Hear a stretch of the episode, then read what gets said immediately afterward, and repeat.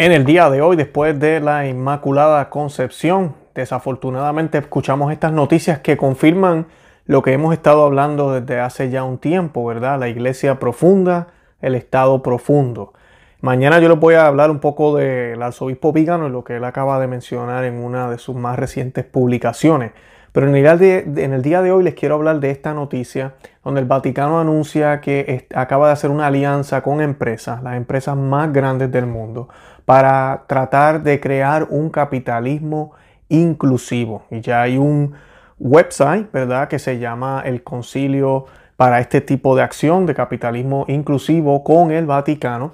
Y adivinen quién es la fundadora. La fundadora es una de las miembros de las familias más poderosas, de la, la señora Rothschild. También están envueltos los Rockefeller, están envueltos también los DuPont, eh, también está envuelta obviamente las Naciones Unidas y nada más y nada menos que el, Foro Económico Mundial también está envuelto. ¿Qué significa esto?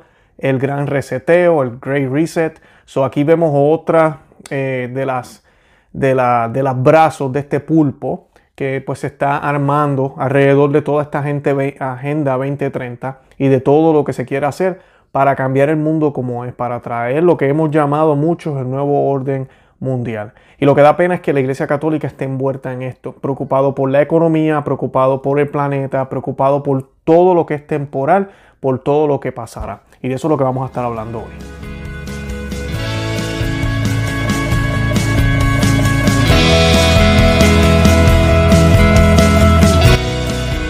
Bienvenidos a Conoce, Ama y Vive tu Fe. Este es el programa donde compartimos el Evangelio y profundizamos en las bellezas y riquezas de nuestra fe católica. Les habla su amigo y hermano Luis Román y quisiera recordarles que no podemos amar lo que no conocemos y que solo vivimos lo que amamos. Nos dicen las escrituras. Seis días antes de la Pascua fue Jesús a Betania, donde estaba Lázaro, a quien Jesús había resucitado de entre los muertos. Allí lo invitaron a una cena. Marta servía y Lázaro estaba entre los invitados. María pues tomó una libra de un perfume muy caro, hecho de nardo puro, le ungió los pies a Jesús y luego se los secó con sus cabellos. Mientras la casa se llenaba del olor del perfume, Judas Iscariote, el discípulo que iba a entregar a Jesús, dijo, ese perfume se podría haber vendido en 300 monedas de plata para ayudar a los pobres. En realidad no le importaban los pobres, sino que era un ladrón y como estaba encargado de la bolsa común, se llevaba lo que echaban en ella. Pero Jesús dijo, déjala pues, ella lo tenía reservado para el día de mi entierro. A los pobres los tienen siempre con ustedes, pero a mí no me tendrán siempre. Y esa lectura está en, el Evangelio de San Juan, capítulo 12, les leí del 1 al 8. Y la razón por la cual escogí este eh, eh, episodio ¿verdad? de la vida de Jesús en el día de hoy es porque tiene que ver mucho con las prioridades que tenemos en la iglesia. El demonio ataca a la iglesia, por eso no es accidente que en este tipo de convenio de la élite global, donde todos los poderosos están tratando de sacar ventaja con esto de la pandemia, que sabrá Dios si fueron ellos los que la mandaron también, eh, vemos que la iglesia católica es la que está envuelta. ¿Por qué la iglesia católica? Por dos razones. Una de ellas porque es la iglesia de Cristo. Esto nos debe confirmar a nosotros, los católicos, que la iglesia católica es la iglesia de Cristo. Y tú me dirás a mí, pero ¿cómo es posible que tú estás diciendo eso, Luis? Si la iglesia está envuelta en algo que no es bueno. El punto no es ese. El punto es que Satanás no va a utilizar algo que no vale la pena. Así que él está utilizando la iglesia católica, y no la iglesia, los líderes de la iglesia, enfocándolos en algo que no está bien. O sea que por los dos lados vemos que esta es la iglesia verdadera porque no tendría valor, no sería la ofensa grande para Cristo si no fuera la Iglesia Católica. Y por ende estos líderes están cometiendo el mismo error que Judas, se están enfocando en lo terrenal. Ya hemos hablado aquí en varios programas de lo que cree el Papa Francisco, es obvio que el hombre, eh, ¿verdad? El Papa cree en, la teología del pueblo, él cree en la teología de la liberación, ese es su, su rol, eso es lo que él cree que es, puede traer cosas buenas a la humanidad y que de esa forma tal vez entonces la gente va a aceptar a Cristo. Lo, triste de esto es que esa no es lo que el Evangelio nos dice. Esta lectura de hoy dice exactamente eso. Inclusive vemos un Jesús que dice, eh, los pobres Los pobres los van a tener aquí siempre. O sea, que está queriendo decir que la pobreza no se va a acabar. Por más que hagamos, siempre van a haber gente que va a tener menos. Y si la pobreza la vamos a evaluar a los estándares de cada época, como hablaba yo hace unos programas, eh, ¿qué realmente significa ser pobre? Porque para mí pobre es una persona que muere de hambre, que muere de hambre, que está pasando necesidades de, de las cosas básicas. Pero una persona que tiene una casa donde dormir, tiene que comer, así sea lo mismo siempre, pero tiene que comer, eh, tiene donde refugiarse, tiene agua. Aunque viva sencillamente, eso no significa que es pobre. Ahora, comparado tal vez con nosotros aquí en los Estados Unidos, pues uno ve ese tipo de vida, uno dice, wow, esa persona es, pobre.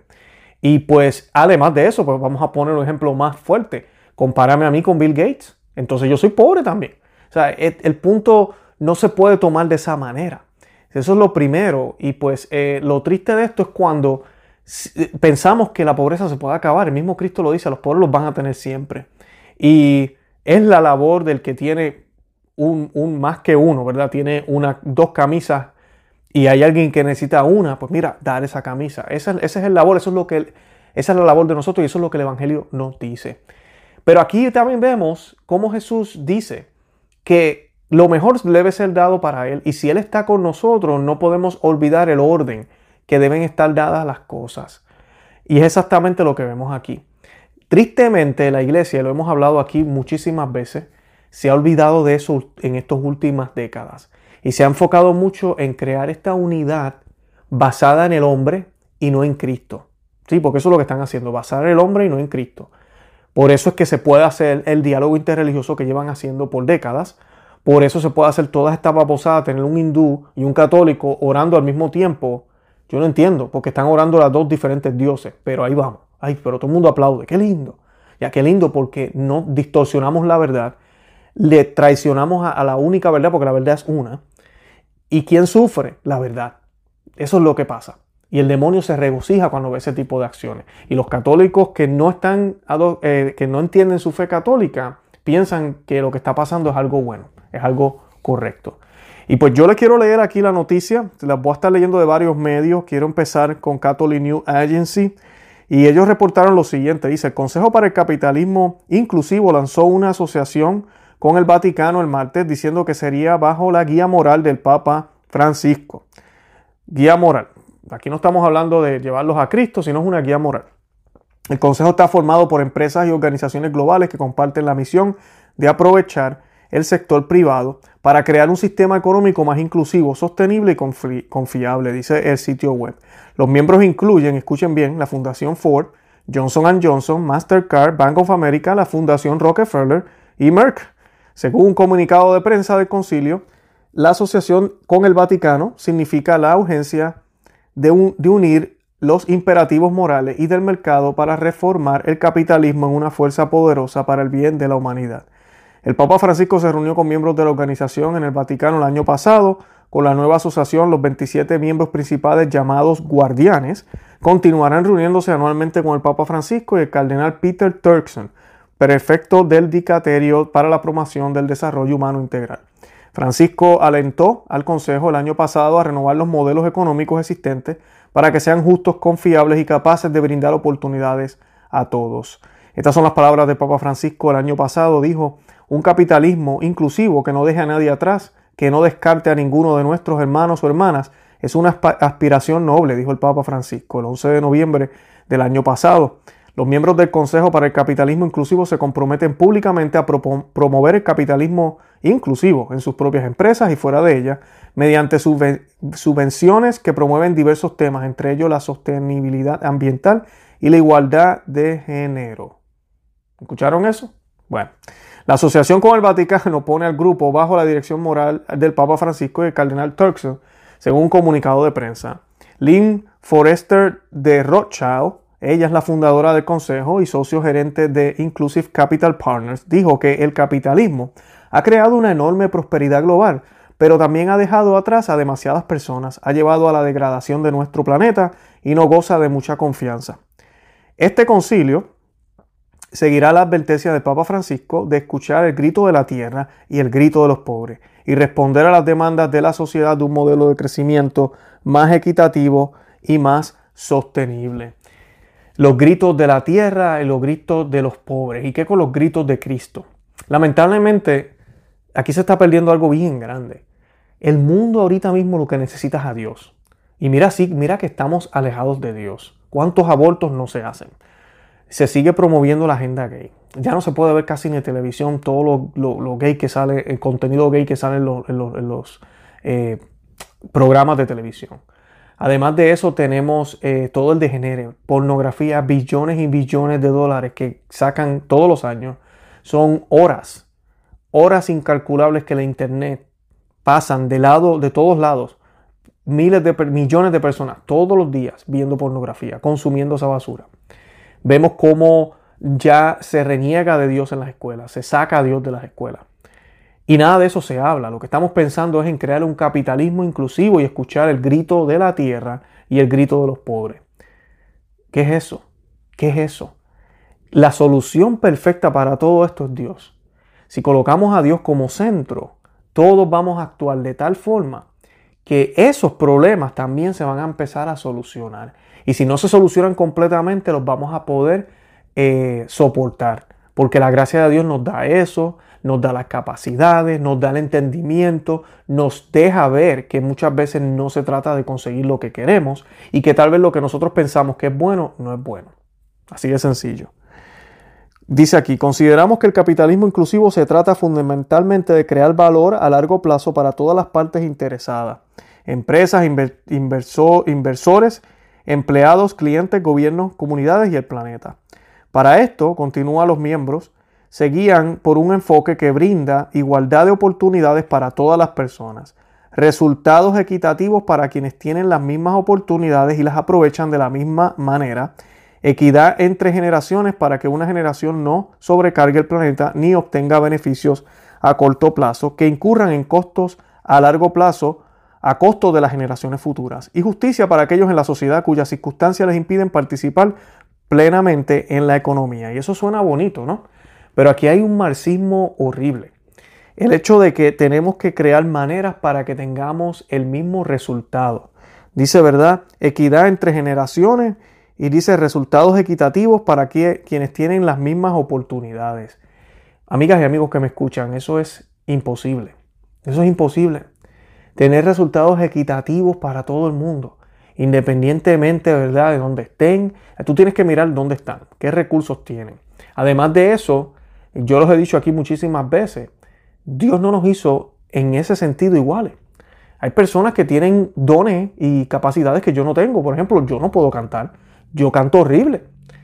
Y hay personas que cantan hermoso, incluso hay personas que viven del talento que tienen de poder cantar. Dios no nos hizo iguales a todos. Todos tenemos unas capacidades distintas. Ahora, todos tenemos una participación por igual, eso sí. Y todos somos importantes. Por eso existimos. Eso es lo que nos enseña la iglesia, eso es lo que siempre nos enseñó Dios. Yo les he dicho aquí, muchas personas dicen, no, es que es lo mismo para todo el mundo, deberíamos tener lo mismo. Ok, tú quieres tener lo mismo.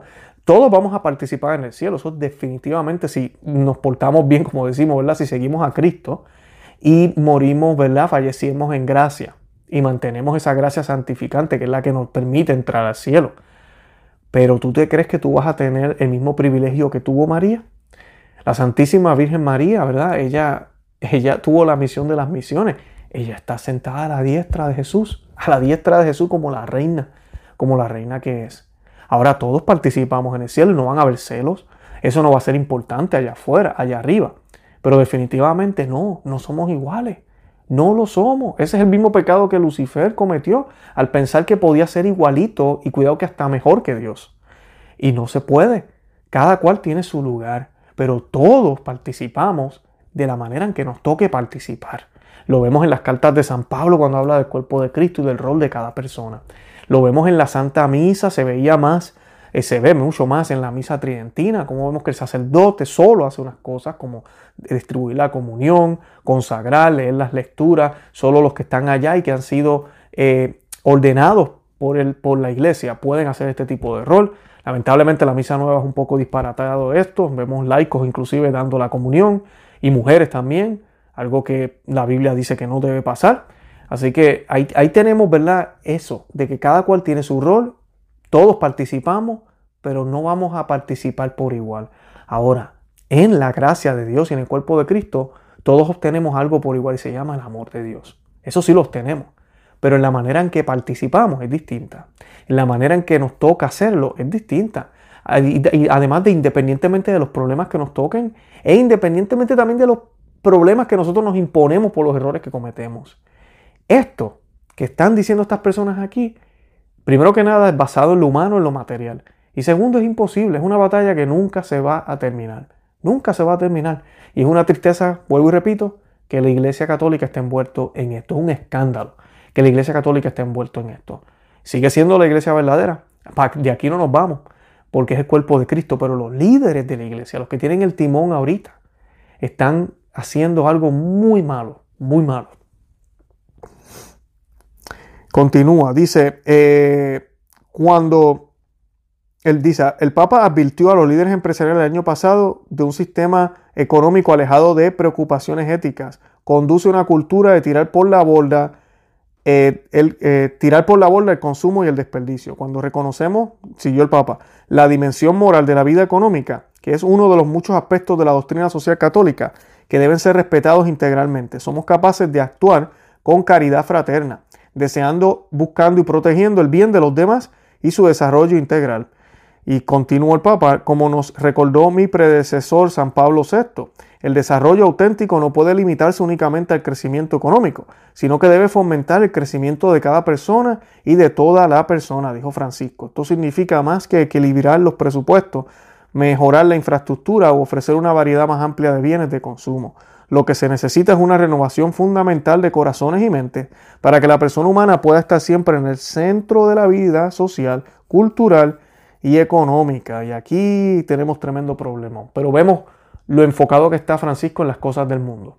Estamos viendo cómo él dice que el ser humano debe ser el centro de lo social, cultural y económico no debería ser Cristo. Y usted es el vicario de Cristo, usted es el que debería decir eso abiertamente, como muchos sacerdotes lo hacen, como muchos obispos lo hacen, como muchos laicos lo estamos haciendo. Pero lamentablemente no lo dice. Dice que el ser humano debe ser el centro. Y es como, en vez de la iglesia católica ser ese imán que lleva a la gente a Cristo y ayuda a, este tipo de otras cosas también, es básicamente, tenemos estas empresas que son las que controlan todo, entonces la Iglesia Católica va como un perrito faldero y se pone con ellos ahí también a aplaudir y a mirar y dirá una cosita aquí, una cosita allá, pero nada de Cristo. Entonces, para eso Cristo no murió en la cruz, para eso Cristo no derramó su sangre preciosa en la cruz, para que nosotros fuéramos uno más del grupo, uno más del orden, uno más de todo lo que esté, haciendo el mundo en este momento. No esa, no, esa no era la idea.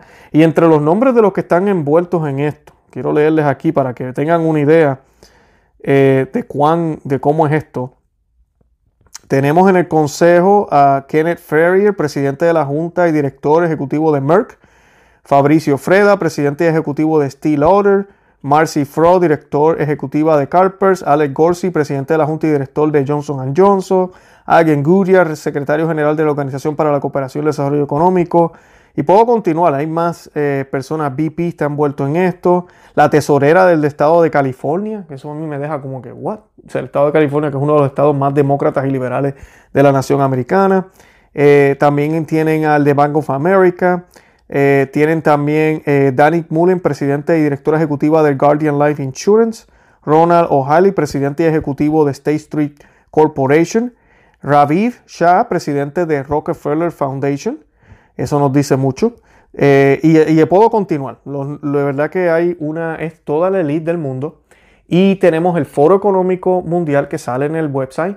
Y tenemos la Agenda 2030, que aquí les estoy enseñando algunos screenshots eh, la Agenda 2030 promueve la ideología de género, promueve la igualdad, promueve para poder salvar el planeta todo lo que tenga que ver con la salud, incluyendo el aborto. Y en eso estamos nosotros ahora metidos. La Iglesia Católica ha decidido ayudar a estos grupos porque pueden desarrollar un sistema económico que nos pueda incluir a todos y no dejar a nadie atrás. Pero el problema es que estas personas necesitan primero ser evangelizadas. Primero necesitan ser evangelizadas. Estas compañías que mencioné, muchas de ellas abiertamente, usted puede ir a los websites de ellos, tienen el arcoíris por todos lados, están con la promoción de toda esta agenda gay, están con la promoción del aborto, han donado millones y millones de dólares, por lo menos cuando, en la presencia que tienen en Estados Unidos, al Partido Demócrata, apoyan a Planned Parenthood. En ese lodo es que nos estamos enfangando, nosotros. Y que me diga a mí que de esta manera podemos evangelizar, yo no sé en qué rayo está pensando. No fue lo que Cristo hizo, no fue el ejemplo que nos dieron los apóstoles, no fue el ejemplo que nos dieron los primeros mártires ni los primeros papas, no fue el ejemplo que no, nos dieron los papas hasta casi del siglo pasado, básicamente. O sea que esto ha sido una, una movida para el otro lado, pero drástica, lo que estamos viviendo ahorita con este pontificado y poco a poco, ¿verdad? Desde los 60 han ido poco a poco yéndose, ¿verdad? Pero ahorita con Francisco estos se han ido por otro lado. Y esta agenda es la agenda del gran reseteo que el arzobispo Vígano nos dijo. Y es exactamente eso. La pandemia es la oportunidad perfecta, dicen ellos, para poder hacer estos cambios. Y, y hacer unos cambios para que ellos puedan controlar todo el sistema. ¿Y por qué quieren hacer eso? Porque de esa forma de esa forma, ellos pueden garantizar que todo vaya acorde con el plan que ellos desean tener, que es básicamente controlar todo, tener el poder. Y mira, algunos de ellos, ellos juran y perjuran que esto que están haciendo es bueno para la sociedad. Pero son ideas comunistas, son ideas marxistas que se han tratado en países pequeños, en lugares, y no ha funcionado. Y ahora lo quieren tratar a nivel global, pensando que se puede hacer. Como si los humanos tuviéramos tanta poder de poder crear prácticamente un paraíso aquí donde nadie sea pobre, nadie sea rico, todos tenemos todo, todo es gratis. A mí suena, suena fantasioso, por eso es lo que muchas de estas personas piensan que se puede hacer. Y ahorita mismo, el Papa que tenemos también está a bordo de eso. Queremos el cielo aquí en la tierra, lo cual no debe ser. La tierra es la tierra y aquí sí vamos a sufrir también. Yo no estoy diciendo que no vamos a hacer nada por, por los sufrimientos. Tenemos que hacer algo no podemos ser masoquistas. Pero lo primero es Cristo. Por eso el Señor vino. Y el Señor derramó su sangre. Siendo Dios todopoderoso, Él abrazó el sufrimiento, abrazó el sacrificio, abrazó lo que de verdad es la vida, para entonces poder alcanzar la gloria eterna, para darnos esa gloria eterna, darnos esa oportunidad. Y claro, todas estas otras empresas no creen en eso. Y muchos me dirán, pero Luis, es ridículo, ¿cómo rayos nos vamos a envolver si esta gente no cree en eso? Pues nosotros nos toca evangelizarlos nos toca darle el ejemplo. Nos toca, mira, en vez de estar metidos de la forma en que están ellos aquí ahora comprometidos, casi como una alianza con el demonio, lo que tenemos que estar es observando, mirando, denunciando, corrigiendo, aplaudiendo tal vez lo que está bien, pero diciendo lo que está mal, dejándole saber a ellos, oigan, ustedes están promoviendo todas estas ideas, pero ¿y qué con el aborto? ¿Y qué con el, todo el dinero que se está gastando en estas otras cosas? ¿Y qué con lo que está sucediendo con el virus? ¿Y qué con lo que está sucediendo acá? Y ayudar realmente a evangelizar, a evangelizar, a promover la cultura espiritual católica. No es seguir con ello. Ahorita mismo van a cerrar las iglesias. No debería ser eso. La iglesia católica debería estar diciendo, oigan, ustedes están preocupados por la, por la, por la calidad de vida de las personas. Pues déjame decirles algo, los 1.2 billones de católicos necesitan sus iglesias abiertas. Punto. Necesitan sus iglesias abiertas porque para nosotros las iglesias son esenciales y es muy importante para nosotros. Pero eso no se ve, porque es que esa no es la prioridad de ninguno de estos líderes que están ahorita en la iglesia. ¿Qué podemos hacer tú y yo? Muchos me preguntan, ¿qué podemos hacer? Orar. Eso es lo que podemos hacer. Lamentablemente no tenemos ninguna autoridad en la iglesia. Podemos hablar con obispos, yo lo he hecho, escribir cartas, mandar eh, mensajes correo electrónico, hacer lo que podamos, hablar con las personas, hablar con los sacerdotes, apoyar monetariamente a sacerdotes que hacen bien su trabajo y apoyarlos también con, su, con la compañía nuestra, dejarles saber que están haciendo bien el trabajo, que están denunciando, que están dando buenas homilías, que están celebrando la misa dignamente como Dios quiere que la celebren. Esos son los que tenemos que apoyar y ayudar. Eso es todo lo que podemos hacer y encomendarnos a Dios dar testimonio con nuestras palabras, pero más que eso con nuestra vida. Y encomendarnos a Cristo y tener la vista puesta en Él siempre, como les he mencionado muchísimas veces. Todo lo que está pasando parece que vamos a perder. Pareciera que esto ya no tiene remedio. Déjenme decirles algo, todo está previsto. Esto es parte del plan.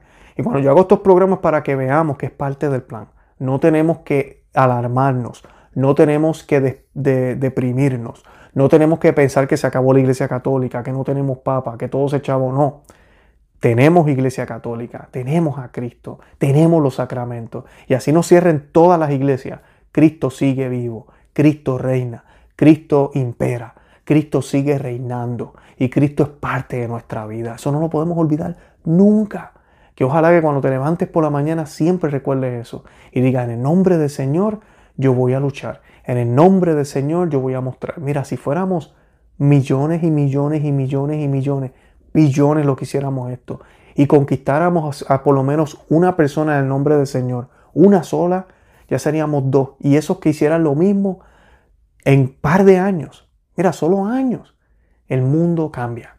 Así de sencillo, sin tener que hacer un capitalismo inclusivo, sin tener que estar haciendo alianzas con los más poderosos, ni tener que ensuciar nada. Simplemente con nuestro testimonio y con nuestra fe. Así que estás esperando. ¿Qué estás esperando? Ve allá afuera, ayuda a otras personas. Empieza en tu casa, con tu familia, da testimonio con tus cercanos, tu hijo que me escuchas, con tus papás, padre que me escucha, con tus hijos, esposa, esposo, con tu, con tu ser querido. Haz eso primero y vas a ver cómo poco a poco el Señor va a obrar en tu vida. De verdad que los amo en el amor de Cristo. Yo los invito a que visiten nuestro blog, conoce, ama y vive tu fe.com. Yo les voy a dejar la fuente de todo lo que les compartí hoy y oremos porque si esto no pinta bonito, no pinta bonito, pinta feo, pero pues hay que hacer lo que hay que hacer y es la cruz que nos tocó cargar y tenemos que abrazar esa cruz con amor y con valentía. Eh, también suscríbanse aquí al canal, compartan el video en todos los medios sociales, Facebook, Instagram y Twitter y búsquennos en esos medios como conoce, ama y vive tu fe. Dele me gusta a la página de Facebook, dele me gusta a la página en Instagram. También estamos en Twitter por el mismo nombre, conoce, ama y vive tu fe.com. Y también compartan este video. Mientras más personas vean el video, ¿verdad? Más se enteran de esta información. Y pues así seguimos creciendo. Nada, de verdad que los amo en el amor de Cristo una vez más. Santa María, ora pro nobis.